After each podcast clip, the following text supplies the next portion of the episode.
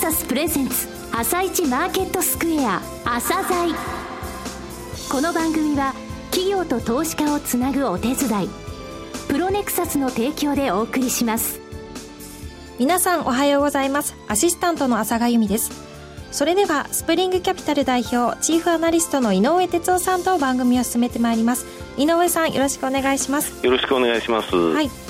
今日も楽しみな企業をゲストにお招きしています今日ご紹介する企業は証券コード7587ジャスダック上場のパルテックです、えー、パルテックさんですね。あの非常に業績がですね、えー、前期から絶好調なんですね、はい、えー、その、えー、なんて言いますか裏側をですねぜひお聞きいただきたいと思いますね。はいわ、はい、かりました。また番組後半では井上さんの市場の見方をお話しいただきます井上さん今日はどんなお話をされますか？えー、まあ明日 FOMC で利上げするかしないかっていう、えー、いよいよその時も迎えてるわけなんですけどもね、昨日、あの日銀の金融政策決定会合、えー、こちらは現状維持で、えー、日経平均ずいぶん下げる場面もあったんですが、じゃあ日銀何をやれるのって話をですね、はい、えー、後半のところでお話ししようと思います。はい、わかりました。それでは番組を進めてまいりましょう。朝鮮今日の一社です。朝鮮今日の一社。本日は証券コード7587東証ジャスダックスタンダードに上場されているパルテックさんにお越しいただきました。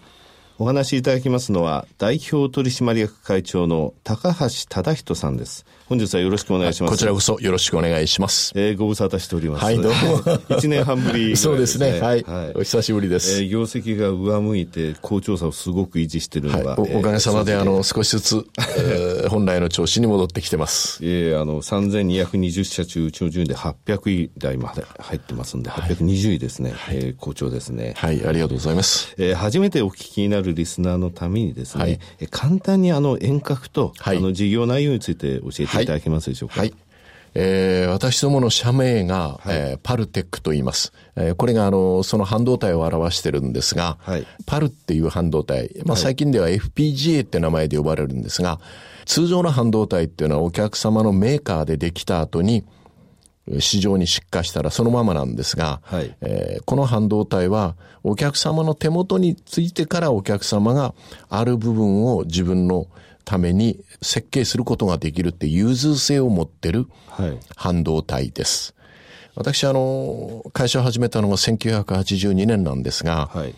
ちょうどその頃日本のあの、高度成長が少し陰り始めた頃に、多分将来、日本のその電子機器メーカーも見えてる市場に見えてるものを大量に作るという時代ではなくて、見えてない市場に向かって付加価値のあるものを提案しながら作っていく時代が来るだろうと。はい、で、その時にこのお客様の手元で必要に応じてハードウェアを設計できるという思想っていうのは不可欠だと思いまして、はいパルテックっていう名前でこの会社を始めさせていただきました。パルテックのパルっていうのは、はい、えー、今お話になられた FPGA。そうですね。これがキーワードですね。はい、FPGA という半導体のことなんですね。はい。はいえー、FPGA イコールパル、つまりプログラミングできる半導体ということなんですね。はい、そういう意味です。それにもう33年前から、はい、注目されて、それを扱われていたと。はい、なるほど。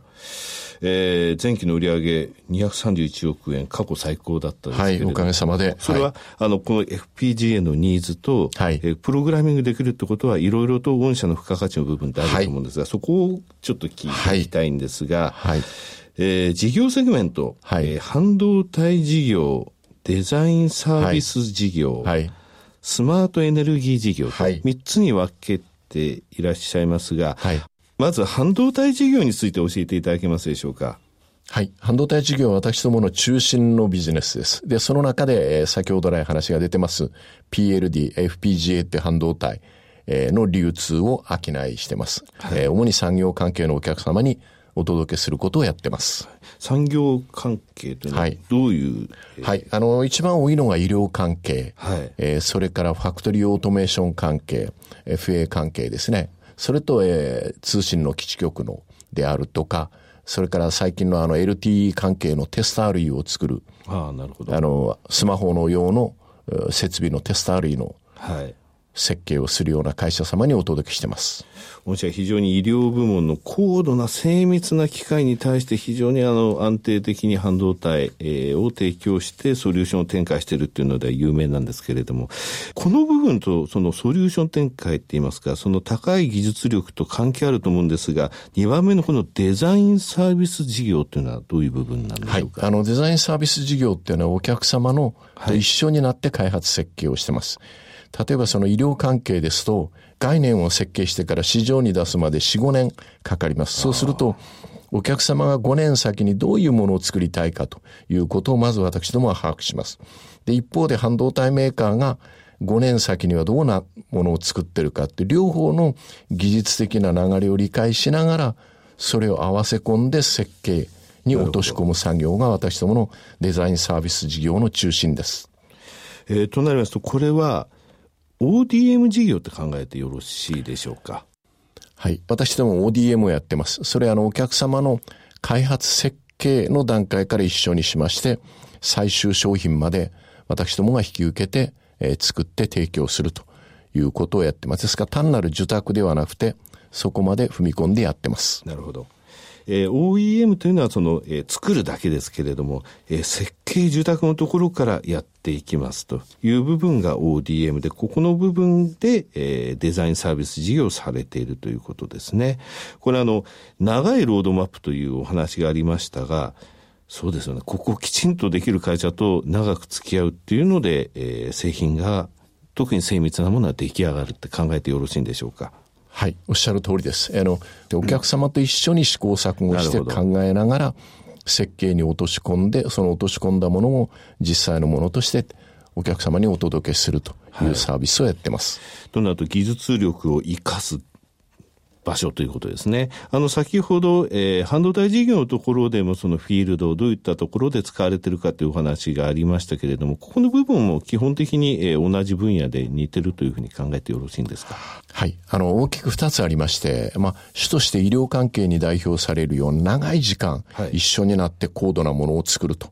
いう場合が一つ。それから、通信に代表されるようなその iPhone の爆発のように非常に短い時間でどんどんどんどん高度なものを作っていくというとこに使われる。その両方について私どもは FPGA の設計が分かってますのでご支援をしてます。なるほど。今のお話、非常に分かりやすかったですね。はい、えー、内視鏡 CT スキャン、MRI、はい、こういうものについては、じっくりと一緒にやっていくと。で、もう一つも、切磋琢磨で高度で、もう日進月歩のものについても、この FPGA であれば、えー、自分たちのプログラミングによって、どんどんそこのところを、えー、キャッチアップしていけるんだということなんですね。えー、三つ目の事業なんですが、スマートエネルギー事業、こちらについてお話しいただけますでしょうか？はい。あの、スマートエネルギー事業を始めたきっかけは、はい、えー、311、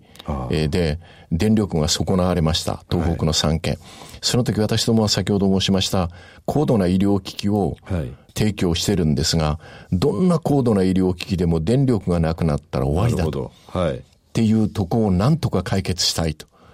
っていう思いでこの事業を立ち上げました。はい。なるほど。具体的にはどういうことなんですか？えー、一番多いのはですね、はい、産婦人科の先生方がお使いいただいてます。はい、停電の時に新生児の分娩作業が止められない。それから新生児に酸素の供給が止められないっていうことで、非常時にそういう作業ができるような電力の供給を、えー、今のところプロパンガスを使ってソリューションとして提供していただいて好評をいただいてます。はい、これ何時間ぐらい？えー、最長では72時間。最長72時間、はい、丸3日間ということなんですね。はいなるほど。えー、これ人工透析とか、そっちの方でもやっぱり使えるわけですよね。はい。はい、今、あのー、ここのところ人工透析の病院からの問い合わせが非常に多いです。はい、あのー、まあ、つい先日もあの、透析難民という言葉が出てましたけども、はい、えー、その時に透析病院の透析装置がちゃんと動くようにするということを今やってます。はい。えー、こうやっていろいろと会長にお話しいただきましたが、やっぱり御社の肝っていうのは FPGA ですね。で、この FPGA で言いますとね、6月1日にビッグニュースが出たと思うんですが、えー、会長の方からご紹介いただけますか、これ。はい。はい、インテルが、えー FPGA の二大メーカーの一つであるアルテラ社、私も昔そこの代理店をやってたんですが、えー、そこを約日本円で2兆円、はいえー、で買収 M&A167 億ドルで買収しました。はいうん、ってことは私はこの FPGA がいよいよそのメジャーな半導体として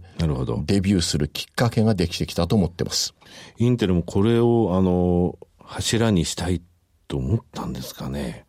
と思います、うん、あの、インテルといえども2兆円の投資は小さい投資ではないですから、はい、で、インテルは従来ですとその PC っていう単一の市場に、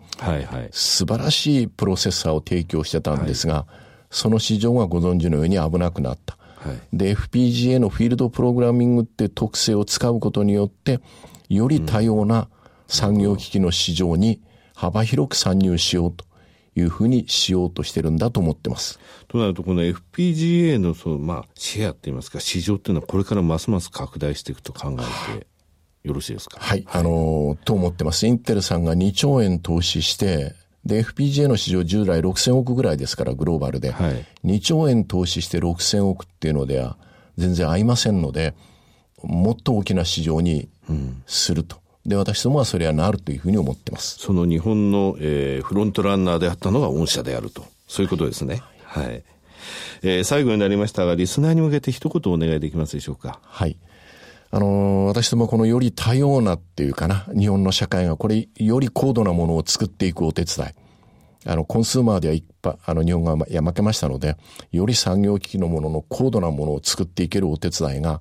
やっと本格的にできる時代が来たと思ってますので、そのことをしっかりと続けていきたいなというふうに思ってます。えー、高橋さん、本日はどうもありがとうございました。ありがとうございました。今日の一社、パルテックでした。さらに井上さんにパルテックについてお話しいただきます。はい、あのプログラミングできる半導体を使ってるわけなんですね。はい、あの半導体の売り上げなんですけれどもね、1991年の段階で世界のトップ10のうち6つが日本のメーカーだったんですよ。はい。でこれが一昨年2013年の数字では2社しかランクインしてないんです。ね、はい、シェアが完全に取られてしまったと、うん、これはねあの価格競争という汎用品、え安い、えー、部分での価格競争っていうのもあったんですがその他最先端の製品に、えー、組み入れられるためのね、えー、最先端の半導体の開発っていう点で日本のメーカーが劣後したことは確かなんですよ。はい、ですので、えー、この会社については、ずいぶん前から、えー、1982年、会社を作った時からですね、この半導体に着目してたということなんですよね。えー、昨年、これ12月決算の会社さんなんですけれども、はい、えー、経常利益、当期利益、えー、純利益ですよね、4回情報修正してるんですよ。はい、で今期もうすでに2回情報修正してるんですよね、えー、1年半前に出ていただいたときに、これから元気になりますよというお話を会長されてましたけれども、その通り順調に今伸びてる、うん、えー、3220社中、820位までランクを上げてきた会社さんです。はい、わかりました。それでは一旦お知らせです。企業ディスクロージャー IR 実務支援の専門会社プロネクサス上場企業のおよそ6割2200社をクライアントに持つ。これはアジア証券印刷の時代から信頼と実績を積み重ねてきたからこそ。さらにプロネクサスが目指すのは企業と投資家をつなぎ日本の株式市場を活性化させることです。プロネクサス私たちは個人投資家の皆さんを応援します。井上哲夫今日のストラテジー。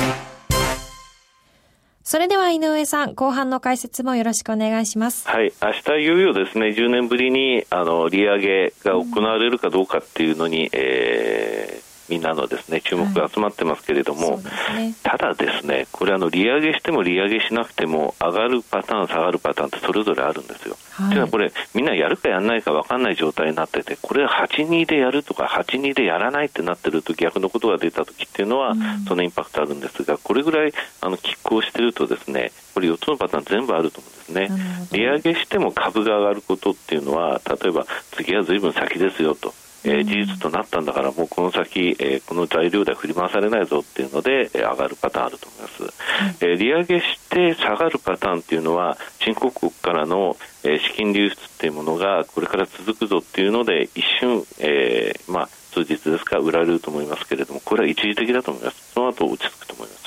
で利上げしなくて上がる場合っていうのは新興国からの資金流出が回避されるぞって今の逆ですね、そういうパターンですがこれもやっぱり一時的な動きでしかないと。で利上げしなくて下がる場合っていうのは、えー、ただ年内の目はまだあるぞと。年内やるって言ってたしと。まだまだこの材料に振り回されるんだぞ、うん、そういうことなんですよね。だから4つともそれあのきちんと理にかなっている動きではあるんで、うん、えー、どちらに触れてもそれほどあのなんて言いますかあの1週間経てば、うん、材料としてはこの4つの今言った中でどこのところを選ばれたのかっていうのをもう一回見てみるべきだと思うんですけどね、はい、えー、ただ日本なんですけれどもねこのアメリカの短期資金に利子をつけようっていう動きのところで、うん、日本にもあの昨日えほとんどマーケット参加者は何も期待してなかったんですね、現状維持だと思ってたんですが、現状維持が発表されたら、全引けから150円も下の段階で日経平均よって、まだまだ暴れるで、暴れてるな、先物っていう印象だったんですけどもね、はい、じゃあ10月やるんじゃないかっていう話があります。じゃあ10月何ができるかということなんですけれどもね、10月って2回日銀の金融決定、えー、政策決定会合あるんですよ。はい、で10月末の方です。10月30日が今ターゲットになっています。っていうのが、4月の時も、えー、そうでした、この時は2%の物価上昇率の時期っていうものを今年を中心って言ってたのを来年の上期、4月から9月の間にちょあの変更したんですね、はい、あと去年の10月の末って、えー、日銀の第2弾バズーが GPIF も巻き込んで、ですのこれ、展望レポートの時出てるんですよ。はい、ですの日銀の大きなことって4月のその第1回目の会合の時を含めると4月、10月になってるね、はい、ですので10月末のところに何か出るんじゃないかと言われてますが考えられるのは3つですね。一つはあの買い入れしている国債の長期化、これはあまり面白くない材料なんで、面白い材料じゃないんで説明しません。うんはい、で日銀日銀の ETF の買い入れ額の増額、これあと5900億ぐらいしか今年ないんで、あと18回しかあの打てないんですね、はい、3か月半の間に、えー、18回じゃ少ないんじゃないのっていうので、もし下がった時のために、えー、少し、えー、枠を広げる可能性があります。3つ目はですね、これちょっと難しいんですが、不利っていうのがですね、つけるに利子。これは、はい、あの、日銀にのですね、当座預金に銀行が置いてる部分について0.1%利子つけてるんですが、これが230兆円もあるんですよ。はい、となると年間2300億銀行にあの日銀お金を上げてることになるんですけれどもね、これが実はマネー、えー、マネタリーベースを、えー、支えてるんですね。これ3年間で47兆円が、えー、5倍、231兆円もあるんですよ。はい、ですね、年間80兆円増やす、マネタリー増やすって言っても、ここの部分が増えてるだけなんですね。この金利を下げれば、えー、ここの部分が、えー、市中に出ていくんじゃないかと、銀行を通じて、そういうふうに言ってる団体もいます。はい、えー、これ、白川さんって前の総裁を持ち込んだあの富士の政策で、これ実はアメリカもですね、イギリスもこれに習ったんですね。ですので、ここの部分だけはこの利子をつけるという部分だけはあの、えー、黒田さんも、えー、続けてきたんですが、はい、この0.1%利子を下げる可能性があるということですね。はい、わ、かりました。井上さん、今日もありがとうございました。はい、また来週もよろしくお願いします。この後は東京市場の寄り付きです。朝鮮この番組は企業と投資家をつなぐお手伝いプロネクサスの提供でお送りしました。